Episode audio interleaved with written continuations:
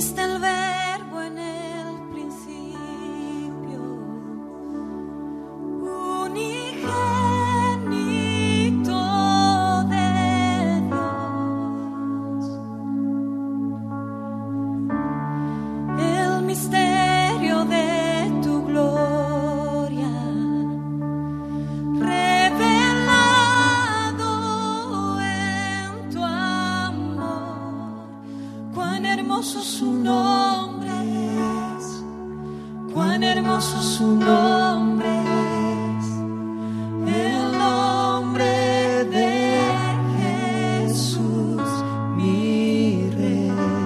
pregunta sobre la resurrección.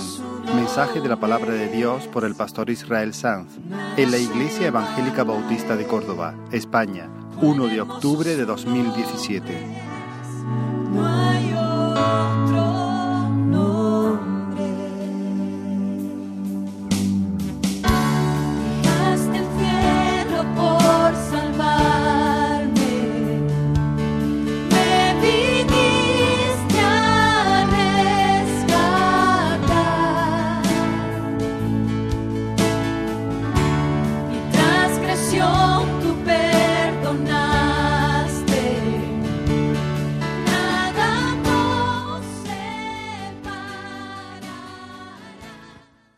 Marcos capítulo 12.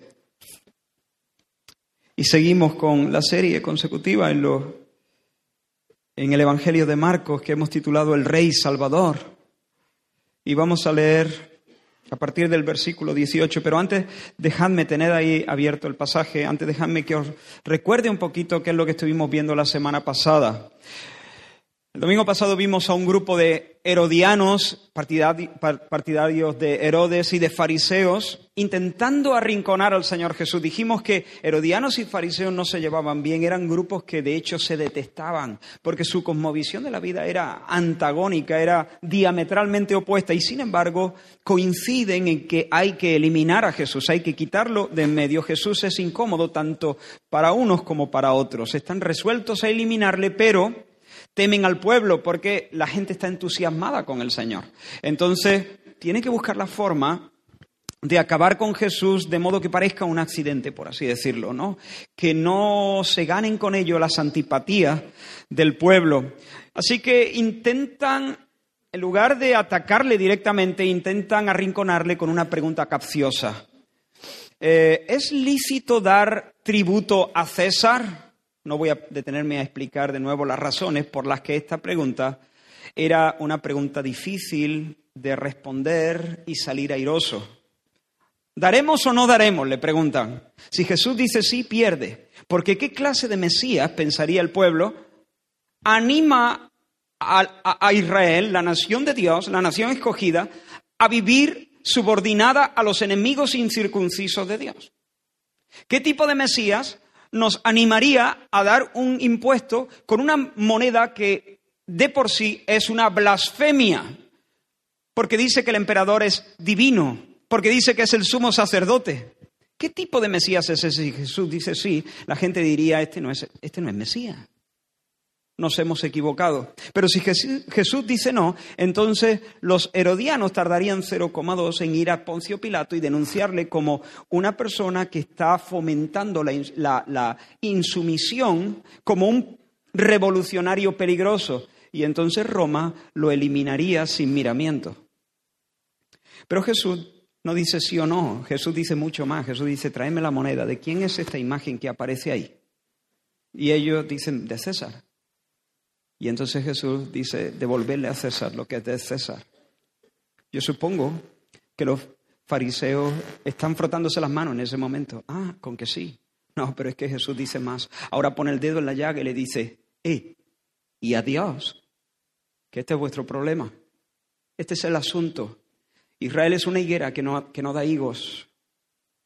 Es una planta que no fructifica para Dios.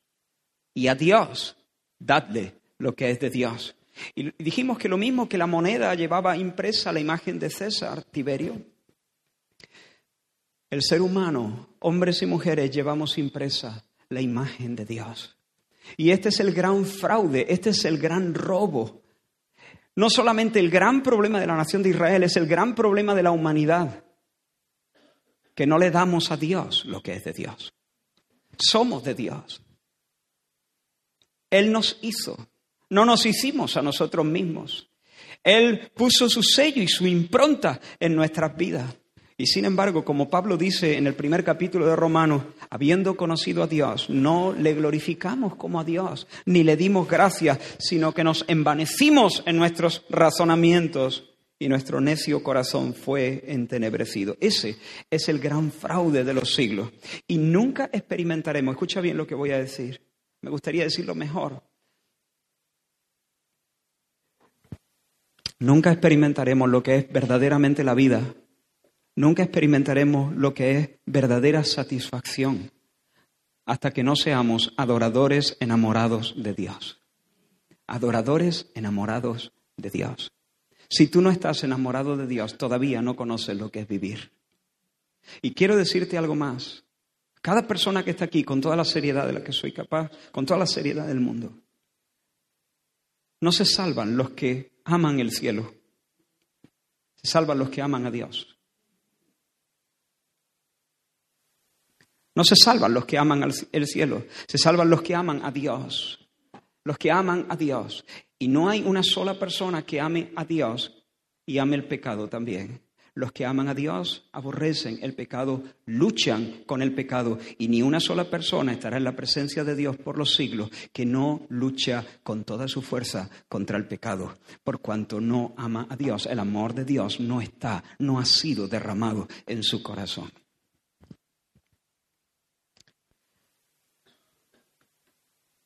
Si tú estás aquí pensando que por ser evangélico o por venir a la iglesia el domingo estás a salvo, te estás engañando. Solamente los que son adoradores enamorados de Dios. Y por lo tanto, porque aman a Dios. Si yo amo a una persona, si yo amo a un hijo que está enfermo de cáncer, yo, por cuanto lo amo, aborrezco el cáncer que lo está matando. Y si yo amo a Dios, aborrezco el pecado que le ofende, que le provoca. Bien, ahora sí vamos a hacer lectura del texto que nos ocupa hoy. Marcos capítulo 12, versículo 18 y vamos a leer hasta el 27. Entonces vinieron a él los saduceos, ya no son los fariseos ni los herodianos, ahora una jauría de saduceos, que dicen que no hay resurrección y le preguntaron diciendo, Maestro, Moisés nos escribió que si el hermano de alguno muriere y dejare esposa, pero no dejare hijos, que su hermano se case con ella y levante descendencia a su hermano. Hubo siete hermanos. El primero tomó esposa y murió sin dejar descendencia. Y el segundo se casó con ella y murió y tampoco dejó descendencia. Y el tercero de la misma manera. Y así los siete. Y no dejaron descendencia y después de todo murió también la mujer. En la resurrección, pues cuando resuciten, ¿de cuál de ellos será la mujer? Ya que los siete la tuvieron por mujer. Entonces respondiendo Jesús les dijo, ¿no erráis por esto? Porque ignoráis las escrituras y el poder de Dios. Porque cuando resuciten de los muertos, ni se casarán ni se darán en casamiento, sino serán como los ángeles que están en los cielos. Pero respecto a que los muertos resucitan, ¿no habéis leído en el libro de Moisés cómo le habló Dios en la zarza diciendo, yo soy el Dios de Abraham, el Dios de Isaac y el Dios de Jacob? Dios no es Dios de muertos, sino Dios de vivos. Así que vosotros mucho erráis.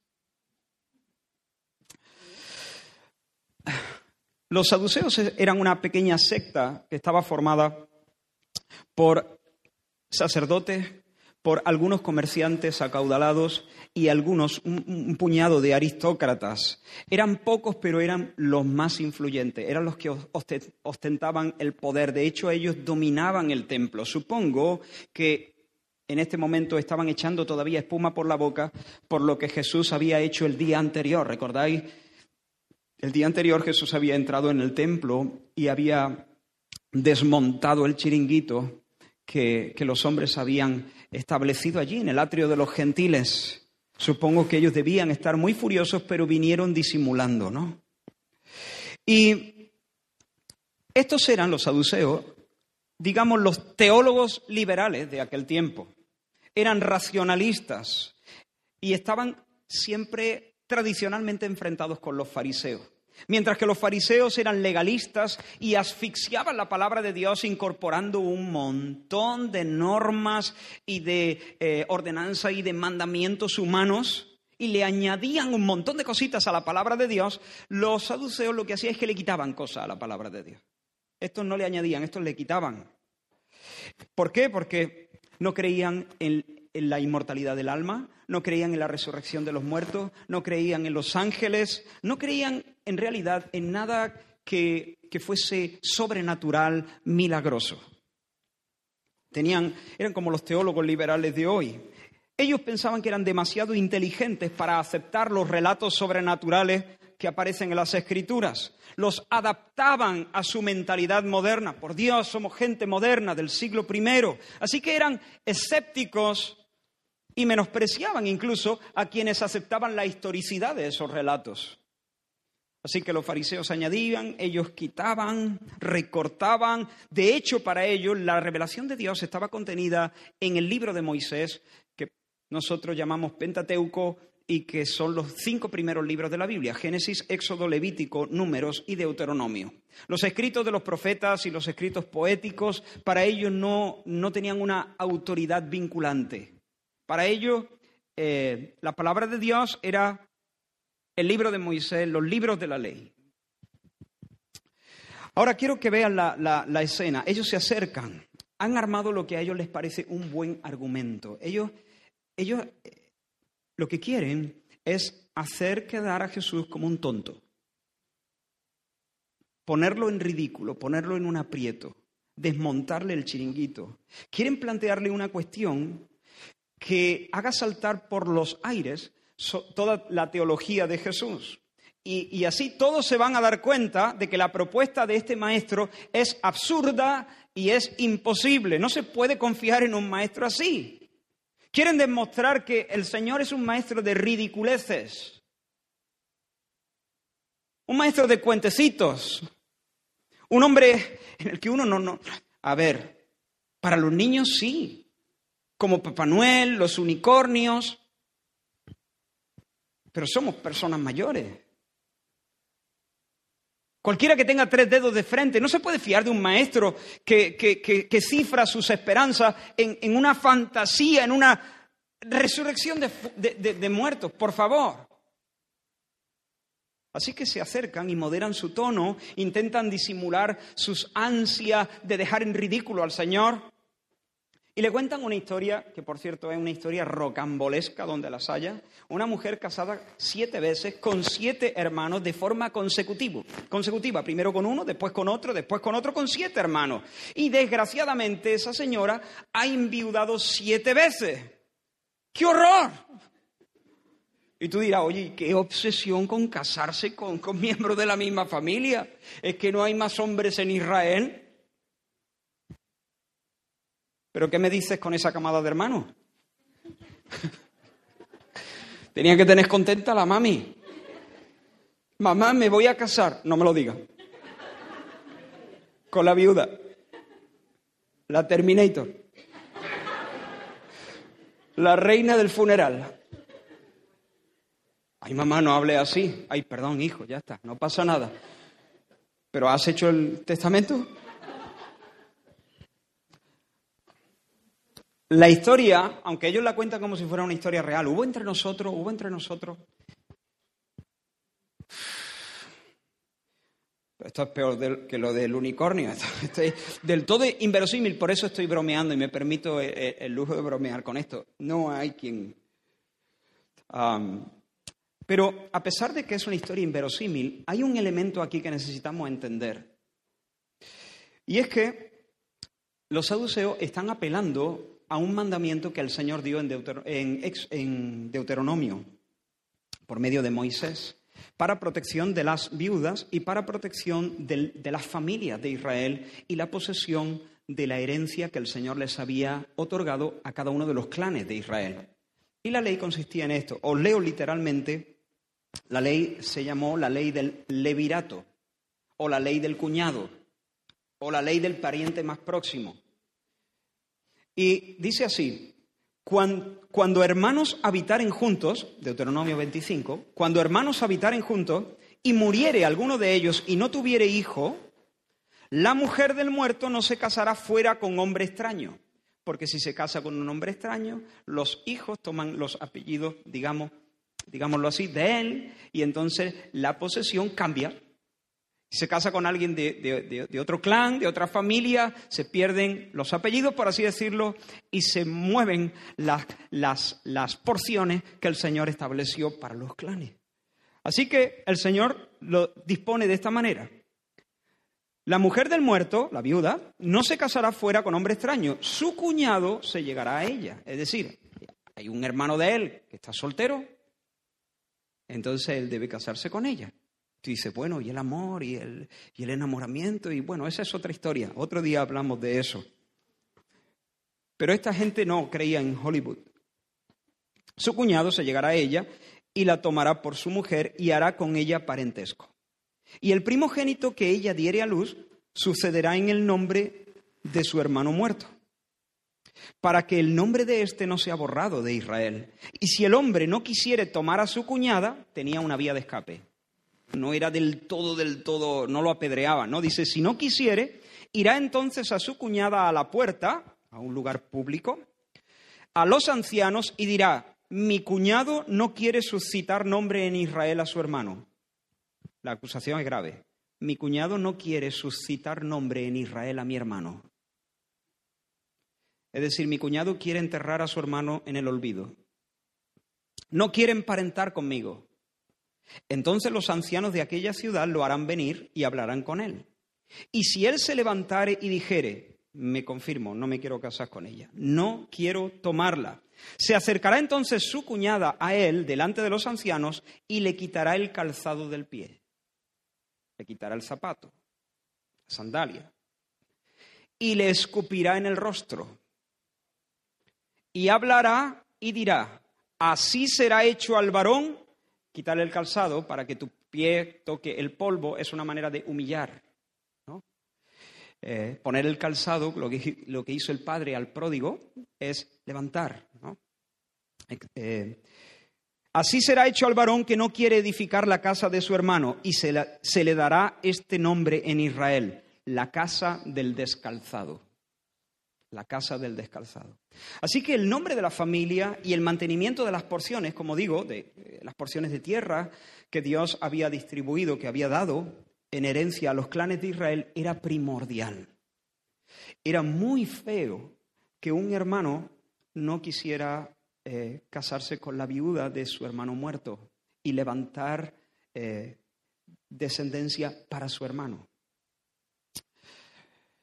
Sin embargo, en, los días de Jesús esta práctica estaba en desuso, eh, por cuanto el pueblo se había ido alejando de muchas de las eh, disposiciones del Señor. Pero bueno, al caso, vamos a, venir de nuevo al relato que nos ocupa.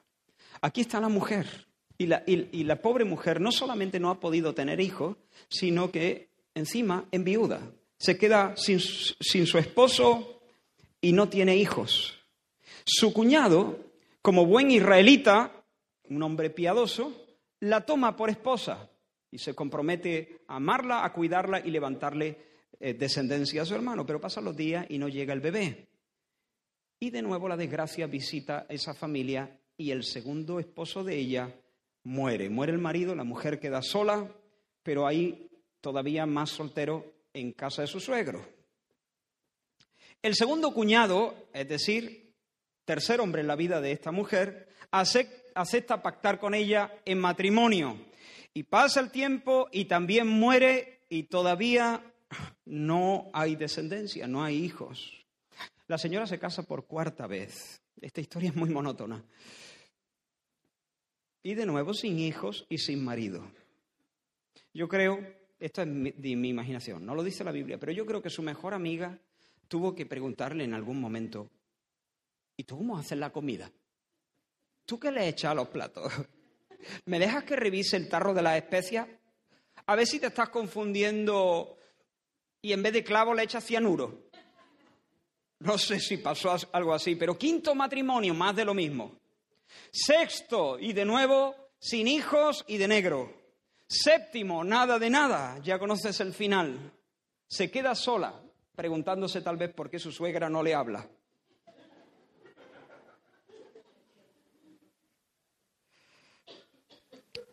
Así que los saduceos le presentan esta historia a Jesús. ¿Te imaginas la cara de Jesús escuchando con paciencia a este hombre? La historia es ridícula casi. Y dicen, bien Jesús, y finalmente la mujer se muere. Y yo creo que los saduceos en ese momento se miran con complicidad, diciendo, ahora verá, ahora verá, lo, vamos a, lo vamos a... En la resurrección, y esa sonrisita que casi se les está escapando, en la resurrección, cuando, cuando resuciten, Señor, ellos no creen en la resurrección. A ver, ¡voilà! Y resucitan. Y ahora ponte, Señor, ponte maestro en esa situación. Allí están los ocho. La señora y sus siete maridos. Tenemos un problema. Tenemos un problema bastante gordo, porque ella es la esposa de quién. ¿A quién le llama ella cariño? ¿A quién le regala sus besos ella? ¿A quién? ¿Al primero, al segundo? Señor, esto se llama poliandria que es lo contrario de, o sea, está la poligamia, un hombre con muchas mujeres, poliandra, una mujer con siete hombres. Esto es una barbaridad, Señor. O sea, ¿de quién es esposa ella? Si de verdad, Rabí, hay resurrección, la vida venidera va a ser un lío monumental.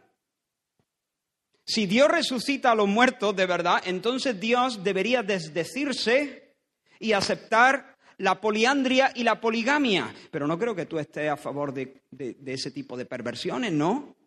Eso es lo que le están planteando a Jesús. Lo que le están diciendo es, mira, toda esta idea de la vida después de la muerte, eso, eso está bien para los niños mientras están bajo las faldas de sus madres. Pero seamos serios, por favor. Ahí terminan los saduceos su argumento. Es posible que ellos hayan usado esta historia, este argumento, en más de una ocasión para hacer callar a los fariseos. Pero ahora no se encuentran delante de un fariseo, se encuentran delante del Señor de la Gloria, de Jesús. Y yo imagino a todos mirando al Señor ahora. Ellos han terminado de hablar, las miradas de todos se dirigen a Jesús a ver qué dice, a ver cómo sale de ahí, porque Él mismo, Él, ha hablado varias veces de la resurrección. Él mismo, de hecho, ha hablado de su propia resurrección. Él ha enseñado su propia resurrección como una base fundamental de su doctrina, de su enseñanza. A ver cómo sale ahora de esta. ¿Qué va a contestar a los saduceos? Porque si el Señor no tiene una respuesta bien fundada. Hasta aquí ha llegado el, el maestro. Se le caen los palos del sombrajo.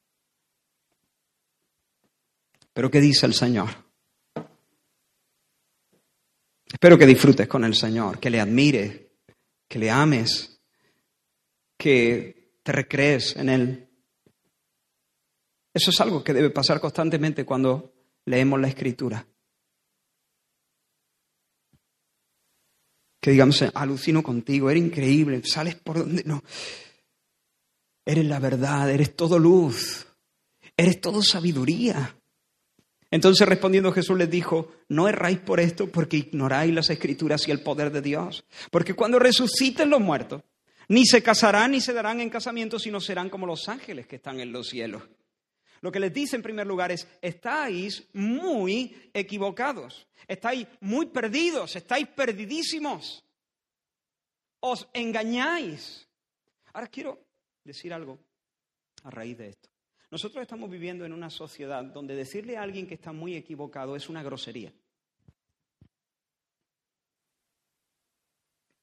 Decirle a alguien eh, que, que, su proyecto de vida o sus coordenadas de vida están erradas, eso no se hace.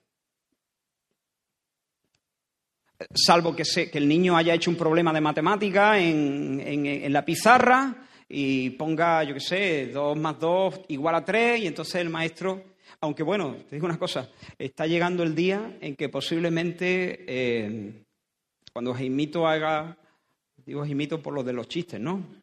Haga la cuenta en la pizarra, 2 más 2 igual a 3. Está llegando el día en que el profesor le va a decir, don Jaime, eh, muy interesante, no lo había visto así otra perspectiva, muy respetable, por cierto. Estamos locos. Se considera equivocado decir, decirle a alguien que está equivocado. Nadie es quien para juzgar. ¿Tú quién eres para decirle a las personas cómo se debe vivir la vida? Nadie tiene derecho de ir por la vida como si poseyese una verdad superior. Ninguna persona y ninguna cultura deberían querer imponer su cosmovisión a nadie. No existe una verdad con mayúsculas, solamente existen verdades y todas, por cierto, matizables, todas particulares y matizables. Cada quien que arme su opción como mejor le parezca, usando los materiales que quiera y que ninguno se atreva a criticarlo. Qué bajo hemos caído. Esta es una marca de una sociedad decadente, en declive, amorfa. Pero Jesús no es un, posmoderno sin convicciones, no es un, posmoderno eh, eh, que, no, que, no, que es fofo. Jesús no se apunta a esta filosofía donde todo es borroso. ¿Por qué? Porque Él es la verdad. Y lleno de celo y lleno de bondad, le dice a los fariseos, estáis errados, estáis mal, estáis del revés. Y quiero deciros, necesitamos una y otra vez, es una bondad preciosa de parte del Señor confrontarnos con nuestros disparates y con nuestros desvaríos. Es una bondad de parte del Señor cuando Él nos habla y nos dice, estás errado, estás equivocado.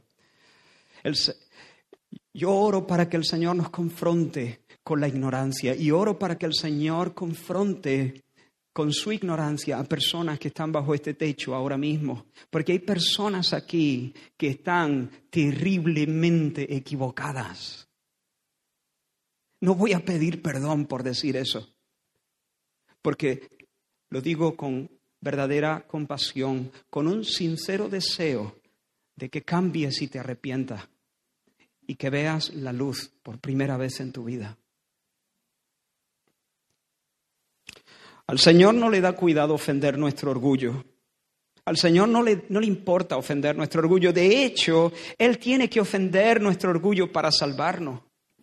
Él tiene que doblegar nuestro ego para salvarnos.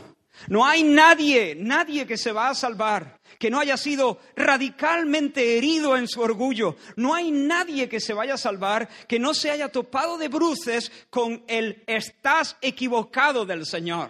Si tú nunca has sido parado en seco por Dios mismo y te, ha y te ha mostrado que vas mal, vas del revés y tienes que darte la vuelta, entonces tú no has conocido la salvación del Señor. El orgullo debe ser herido. Porque mientras tú quieras tener razón, justificar tu estilo de vida, tu modo de vida, mientras que tú te quieras mantener el tipo y tener la barbilla en alto, mientras tú quieras tener eso y permanecer así, no hay salvación posible. Vas a irte al lugar donde las barbillas nunca bajan. Vas a ir al lugar donde todos son orgullosos. Vas a ir al lugar donde cada quien piensa que es superior a los demás, el infierno.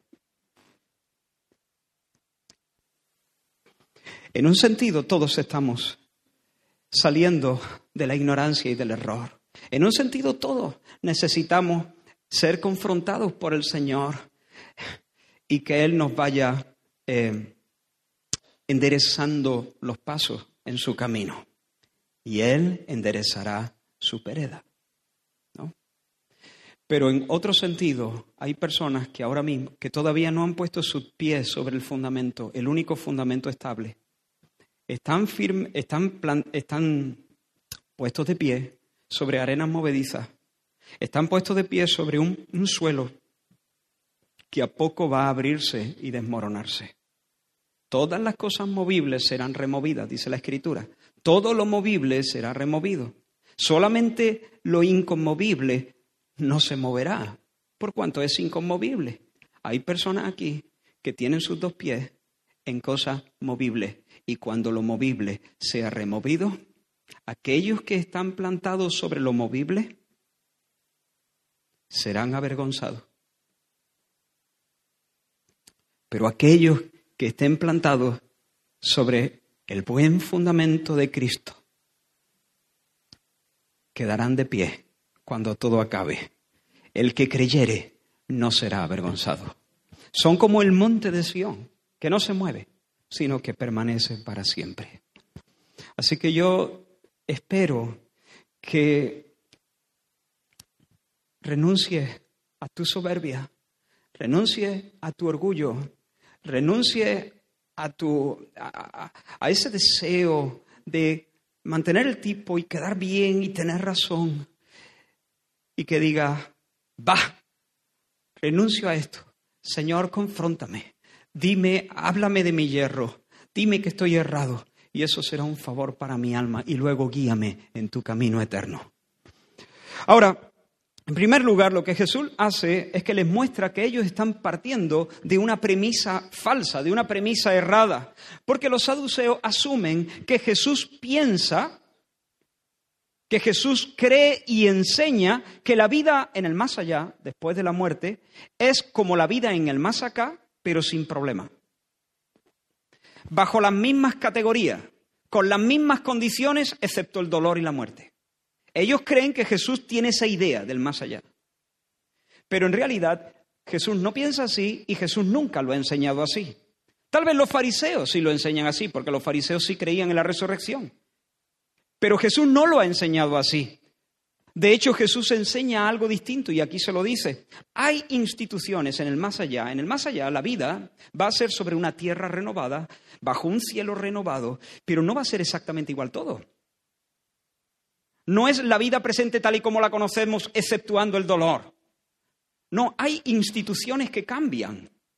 De hecho, hay instituciones que desaparecen. Y el matrimonio es una de ellas, el matrimonio tal y como lo conocemos. Porque en la vida futura, después de la muerte, en los cielos nuevos y la tierra nueva, en el siglo venidero, como dice la Escritura, solamente habrá una boda. La boda del Rey Jesús con la reina, que es la iglesia. Ya no habrá más matrimonios, entre otras cosas, porque en la resurrección seremos como los ángeles. Y tú dices, ¿qué significa exactamente eso? ¿Significa que seremos espíritus? No. Tendré una mano con cinco dedos, un pie con cinco dedos, cada uno. Podremos comer, correr, eh, jugar, hablar, entonces, ¿qué significa? ¿Significa que tendremos alas? No estaría mal. No, no significa que tendremos alas. Entonces, ¿en qué sentido seremos como los ángeles? ¿A qué se refiere Jesús cuando dice seréis, serán, seremos como los ángeles, seréis como los ángeles? Jesús se refiere a que seremos como los ángeles en el sentido de que seremos inmortales. Inmortales. Es decir, en la vida venidera ya no habrá, no habrá declive, ya no habrá corrupción, no se nos picarán las muelas, no se nos estropearán las rodillas, no llevaremos gafas, el, el cuerpo ya no gemirá bajo el látigo de, la artritis o de, de, cualquier enfermedad, ya no lloraremos la muerte de nadie, no habrá entierro, no habrá frustración, la vanidad quedará para siempre atrás y dará paso a una plenitud y una realización que es imposible imaginar desde esta orilla. No moriremos, eso es lo que el Señor está diciendo. En el redil del Señor, y aquí está la idea, en el redil del Señor habrá, el redil estará formado por un número concreto de ovejas, el número completo de sus redimidos. Ninguno de ellos faltará y por los siglos será un número fijo porque ninguno de ellos morirá. Ninguno faltará, ninguno se perderá, ninguno se morirá. El rebaño del Señor por los siglos de los siglos estará compuesto por el número fijo de los redimidos. No habrá entierro, no se disminuirá la gente en la tierra de Emanuel. Por lo tanto, no habrá necesidad de fomentar la natalidad. No habrá que tener niños, no será necesario que las personas sigan casándose y formando familias. Eso es lo que Jesús está diciendo en este texto ya no se casarán ni se darán en casamiento porque seremos como los ángeles, seremos inmortales. De hecho, Lucas, en el mismo relato, añade este matiz. Yo lo leo, Lucas 20. Dice, mas los que fueren tenidos por dignos de alcanzar aquel siglo y la resurrección de entre los muertos, ni se casan ni se dan en casamiento, porque no pueden ya más morir, pues son iguales a los ángeles y son hijos de Dios al ser hijos de la resurrección. Esa es la idea. Así que el matrimonio, tal y como lo conocemos, tiene fecha de caducidad. En la tierra nueva, bajo el cielo nuevo, como he dicho, solamente habrá una boda y un convite. Y por cierto, estaremos celebrando por los siglos sin fin ese convite. Ahora, Jesús les dice más. En primer lugar, entonces, les dice, estáis partiendo de una premisa falsa. ¿Me seguí hasta aquí? Estáis partiendo de una premisa falsa, pero les dice más. En segundo lugar, les señala la causa de su ceguera. El desvarío de los saduceos se debe a que ignoran las escrituras. Ignoran las escrituras e ignoran el poder de Dios, la capacidad de Dios. No tenéis ni idea de lo que Dios ha revelado. No tenéis ni idea de lo que Dios es capaz de hacer. No sabéis lo que Él ha dicho.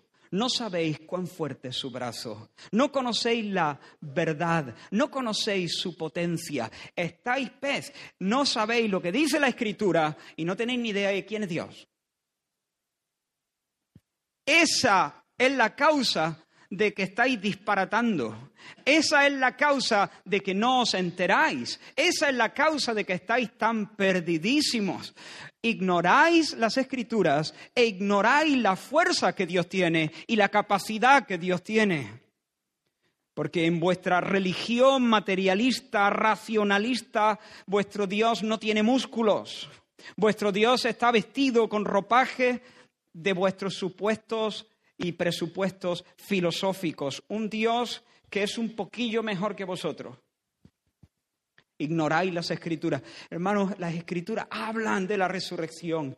Y cuando Jesús menciona las escrituras, se está refiriendo a los escritos del antiguo pacto, el Antiguo Testamento. El Salmo 49, por ejemplo, no hace falta que lo busquéis, como a rebaños que son conducidos al Seol, la muerte los pastoreará. Esto es una mala noticia y los rectos se enseñorearán de ellos por la mañana. Se consumirá su buen parecer y el Seol será su morada. Está hablando de los impíos. Pero Dios redimirá mi vida del poder del Seol porque Él me tomará consigo. Isaías habla de la resurrección, capítulo 26. Tus muertos vivirán, sus cadáveres resucitarán. Despertad y cantad, moradores del polvo, porque tu rocío es cual rocío de hortalizas, y la tierra dará sus muertos. Este es claro, ¿no?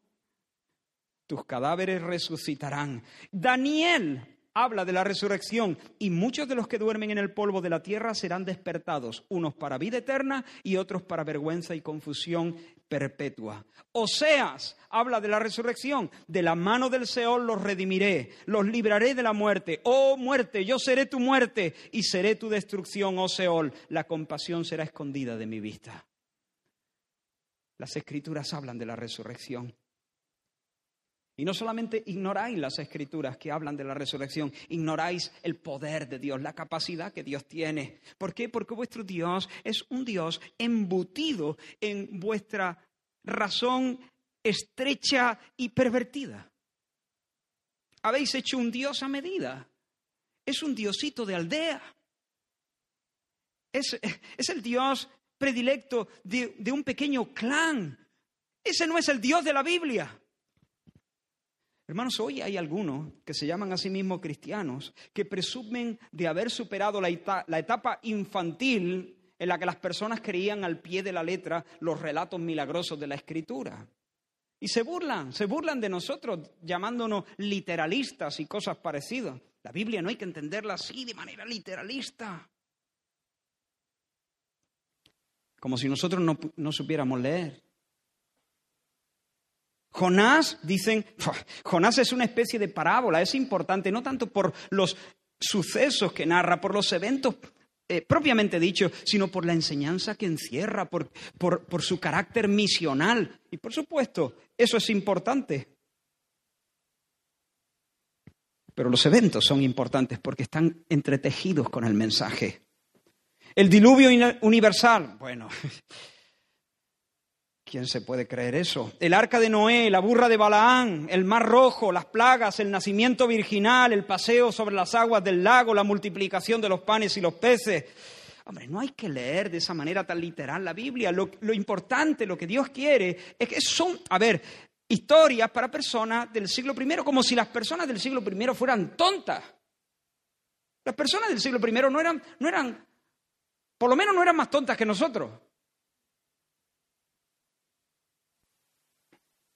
Personas tontas, científicas, que no piensan de manera racional. Pero bueno, ¿qué, clase de, orgullo y de soberbia es esa? Esos son cuentecitos para esas personas de aquel tiempo que pobrecitos no sabían pensar con una mente científica. Pero lo importante, lo que Dios quería es la lección que está detrás de todas esas parábolas y de todas esas historias eh, coloridas. Yo le respondo, erráis, erráis porque ignoráis el poder de Dios. Y deberíais llamaros de otra manera, porque definitivamente vuestra religión es otra muy distinta que la mía. Lo sobrenatural es parte fundamental del meollo, del tuétano del mensaje cristiano. Lo sobrenatural no es un detalle, si lo quitas es como si le quitas el huevo y las papas a una tortilla de patata. Llámala como quieras, pero eso no es una tortilla de patata. Sin huevo y patata, lo siento mucho. Tú has hecho otra cosa. Alguien dijo, si despojamos al cristianismo de todo lo sobrenatural, lo único que nos queda es una ética mansa e inofensiva. Un conjunto de reglas morales sencillas con algunos ritos religiosos. Pero esto no salva a nadie ni tampoco satisface. Mantengámonos en el cristianismo de la resurrección que nos lleva a vivir por el poder de Dios. Confiemos que un día Cristo nos levantará de los muertos y transformará completamente nuestra vida, dándonos un nuevo cuerpo y una nueva vida en un mundo mejor. No nos movamos de la línea que Cristo nos ha marcado. Y quiero decirte aquí a ti, Conoce a Dios, conoce a tu Dios, conoced mi poder, dice la palabra de Dios. Conoced mi poder, conoce a Dios, por lo tanto, a la escritura, hermano, a la escritura. Conoce lo que Dios ha dicho. ¿Tú sabes lo que Dios ha dicho? ¿Tú sabes lo que Dios ha revelado? ¿Tú conoces el mensaje de la palabra de Dios? ¿Amas el mensaje de la palabra de Dios? ¿Te importa el mensaje de la palabra de Dios? Tú vienes a mí y me dices, Israel, me he enamorado de una chica. Así cuenta. Bueno, eh, ¿qué quieres que te cuente? Bueno, cuenta, cuéntame, ¿cómo es? ¿Cómo es? Eh, pues, ah, ¿cómo es? Tiene dos piernas, creo. Eh, la verdad que no me acuerdo mucho cómo es. ¿Cómo que no te acuerdas? ¿Cómo es? No sé, alta, baja, morena, rubia, de qué color tienen los ojos, cómo, cómo, eh, eh, su, carácter, su familia, eh, vive con sus padres, en qué trabaja, qué aspira, conoce al Señor. pues, oye, me, me, pilla, me pilla un poco desprevenido, no, no he pensado en esas cosas, ¿no? Bueno, pues tendrás que ponerte al día, amigo. Tendrás que, yo qué sé, queda con ella, habla un rato, conócela un poco, mírala. Bueno, la verdad es que no sé, porque la verdad es que no me gusta estar con ella.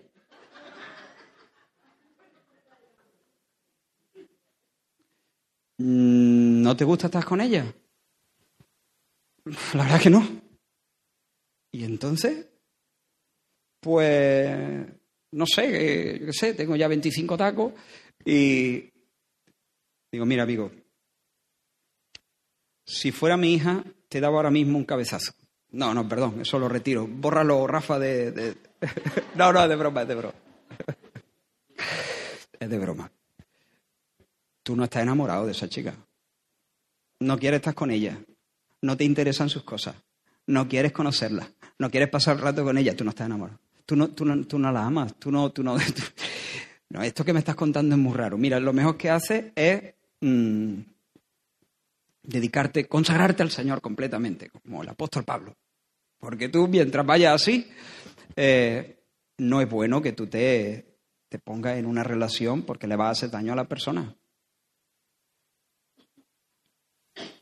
Hay eh, cosas que son muy evidentes, ¿verdad? Hay cosas que son muy evidentes, que tú, si te dicen tres o cuatro cosas, tú rápidamente dices, esa persona no está enamorada, no, no quiere. ¿Amas la Biblia? ¿Que no ama la Biblia? ¿Que no ama la Biblia?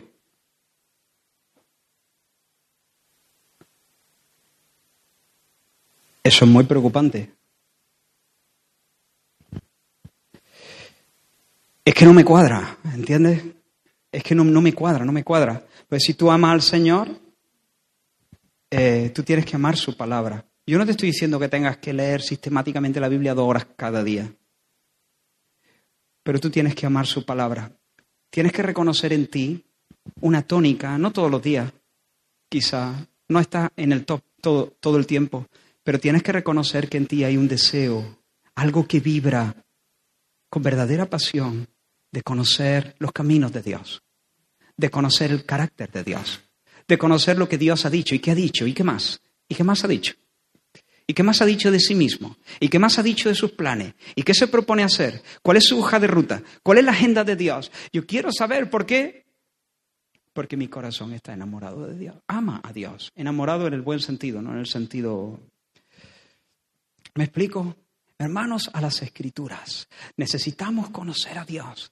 Necesitamos conocer su poder. Y vamos a conocer su poder cuando en oración, con un corazón devoto, nosotros abramos las escrituras y allí en la presencia de Dios, esperando en Dios, eh, Dios con su espíritu nos unja una y otra vez, nos visite una y otra vez, unja nuestros ojos para que podamos temblar en su presencia, para que podamos regocijarnos en su presencia, para que podamos... Eh, contemplar su grandeza o su hermosura, su supremacía, su compasión. Conoce a tu Dios. Es allí donde el alma es conducida al territorio del conocimiento espiritual y por lo tanto de la fe en el Dios Todopoderoso, porque el Señor es poderoso, Él puede. Oh Señor Jehová, dijo Jeremías, he aquí que tú hiciste el cielo y la tierra con tu gran poder. Y allí estás tú leyendo Génesis 1, en el principio creó Dios los cielos y la tierra. Intelectualmente, vale, ya me lo sé. En el principio creó Dios los cielos y la tierra. Un verbo, un sujeto, un predicado. En el principio creó Dios los, pero de repente el Espíritu Santo te lleva a ver algo. Una creación de la nada. Cuidado. A este Dios no hay que ponerlo en un altar. A este, este Dios no hay que llevarlo sobre los hombros, ¿eh? como hacen los costaleros. Este Dios habla y crea los cielos y la tierra de la nada. Y de repente tú sabes que está en la presencia de un Dios todopoderoso. Y como hizo Jeremías, oh Dios, Jehová, he aquí que tú hiciste el cielo y la tierra con tu gran poder y con tu brazo extendido. No hay nada que sea difícil para ti. Eso es lo que tiene que pasar en nuestros tiempos de oración. Eso aplicado al problema en el lunes. Eso aplicado al problema en la tarde del miércoles. Abre la escritura, el Espíritu Santo te llena, te da su luz y entonces salta y dice Señor. O lloras y dice Señor, no hay nada difícil para ti. Yo estoy en los brazos no de un Dios enclenque pequeño que tiene que pedir permiso. Tú eres el Dios soberano, eres el Dios poderoso. Ah, Señor mi Dios, tú con tu gran fuerza y tu brazo poderoso has hecho los cielos y la tierra para ti, no hay cosas imposibles. Dice otra versión. ¿Recuerdas cuando, cuando Dios le anunció a Abraham que Dios le iba a dar un hijo a Sara? Sara tenía 90 años, Abraham 100. Y se rió pues Sara, se rió. La mujer le, le entró la risa, diciendo, después que he envejecido tendré deleite, siendo también mi Señor ya viejo. Esto, demasiado, esto es de risa. Entonces Jehová dijo a Abraham, ¿por qué se ríe Sara?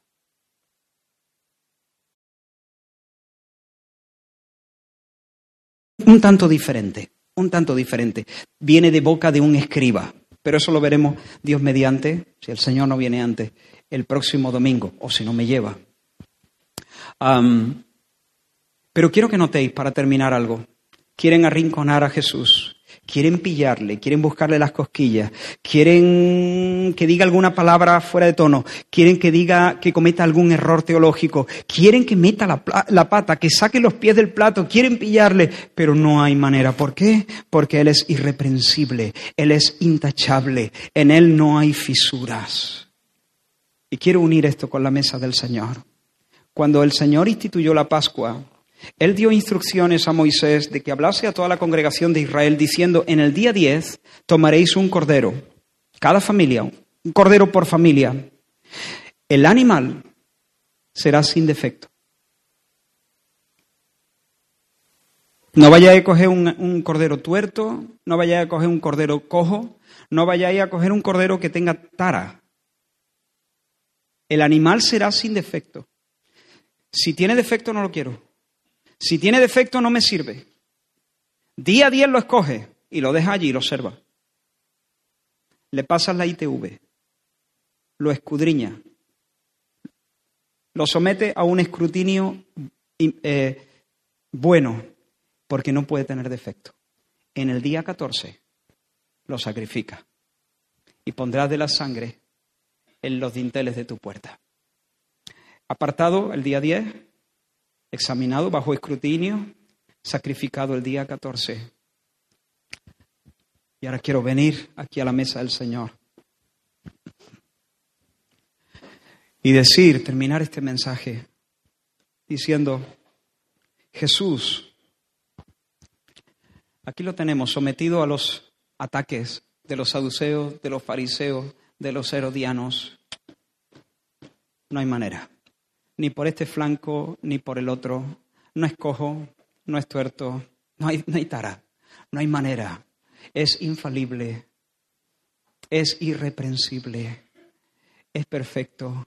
Y con esto Marcos, de alguna manera, nos está mostrando el Espíritu Santo a través de Marcos. Él es Cordero apartado, no en el día a día, sino desde antes de la fundación del mundo.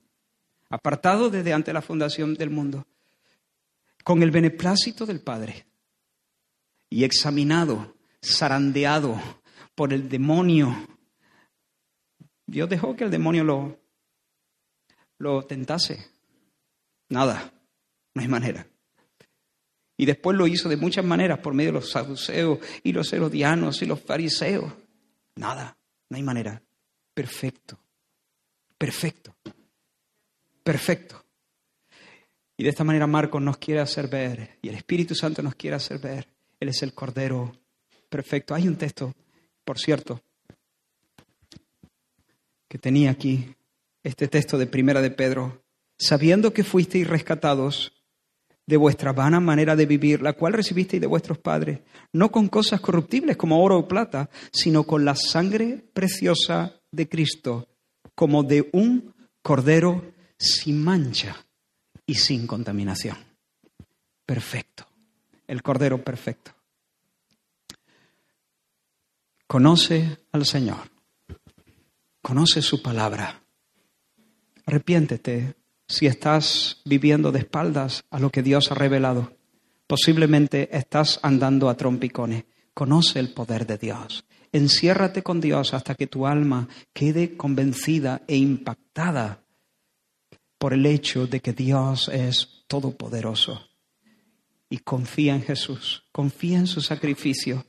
Él era, Él es perfecto, un cordero sin mancha y sin contaminación. Por eso su sacrificio puede ser aceptado por Dios Padre. Y eso es lo que estamos conmemorando en este memorial, en esta mesa. Hay pan, hay vino. El pan representa el cuerpo de Jesús. El vino representa su sangre, es decir, pan y vino, su vida. Jesús, su vida. Y Él se entregó para ser partido y quebrantado. ¿Quién lo molió? ¿Quién lo partió? Dios, Dios Padre. Dios Padre ejecutó sobre su propio Hijo el castigo que, nos, que, que nosotros merecíamos.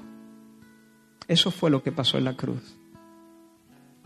Sí, los hombres lo maltrataron, pero detrás de todo, lo que estaba sucediendo es que Jesús estaba recibiendo sobre sí, sobre su cuerpo, el castigo de nuestros pecados. Él muriendo en nuestro lugar. Qué amor. Derramando su sangre y dejando moler su cuerpo. Y ahora Él nos da de comer de su misma persona. Eh, por cuanto Él es perfecto, Él puede cubrir los pecados de cada pecador que se arrepienta y viene a Él. Si tú estás aquí y todavía no te has vuelto al Señor, si estás andando en tu propia rebeldía, en tu propio orgullo, justificando tu manera de, de vivir, si reconoces que, bueno, eres evangélico, pero realmente no amas a Dios, no eres un adorador enamorado, pues arrepiéntete, porque eso es una tragedia, es una obscenidad, es una perversión, es un pecado terrible robarle lo que le pertenece a Dios. Y dile, Señor, ni un paso más siendo un ladrón de gloria, ni un paso más siendo un, pecador obsceno. Ahora me di cuenta, no me había dado cuenta antes, pensaba que era buena gente, pero ahora me di cuenta que no, no he sido buena gente, no he sido buena gente. Soy un pecador, necesito tu perdón. Si tú no me perdonas, estaré por siempre en el infierno. Pero ahora entiendo que tú has dado la vida de tu Hijo para perdonar a los pecadores. Ten misericordia, Señor. Ven ahora mismo al Señor. Y a ti que eres creyente, celebra, haz memoria y celebra el sacrificio de Jesús por ti. Invito a todos ponerse, poneros de pie, los músicos, por favor, que nos ayuden a tener un momento de alabanza, de adoración al Señor. Tus ojos en Cristo, tan lleno de gracia y amor, y lo terrenal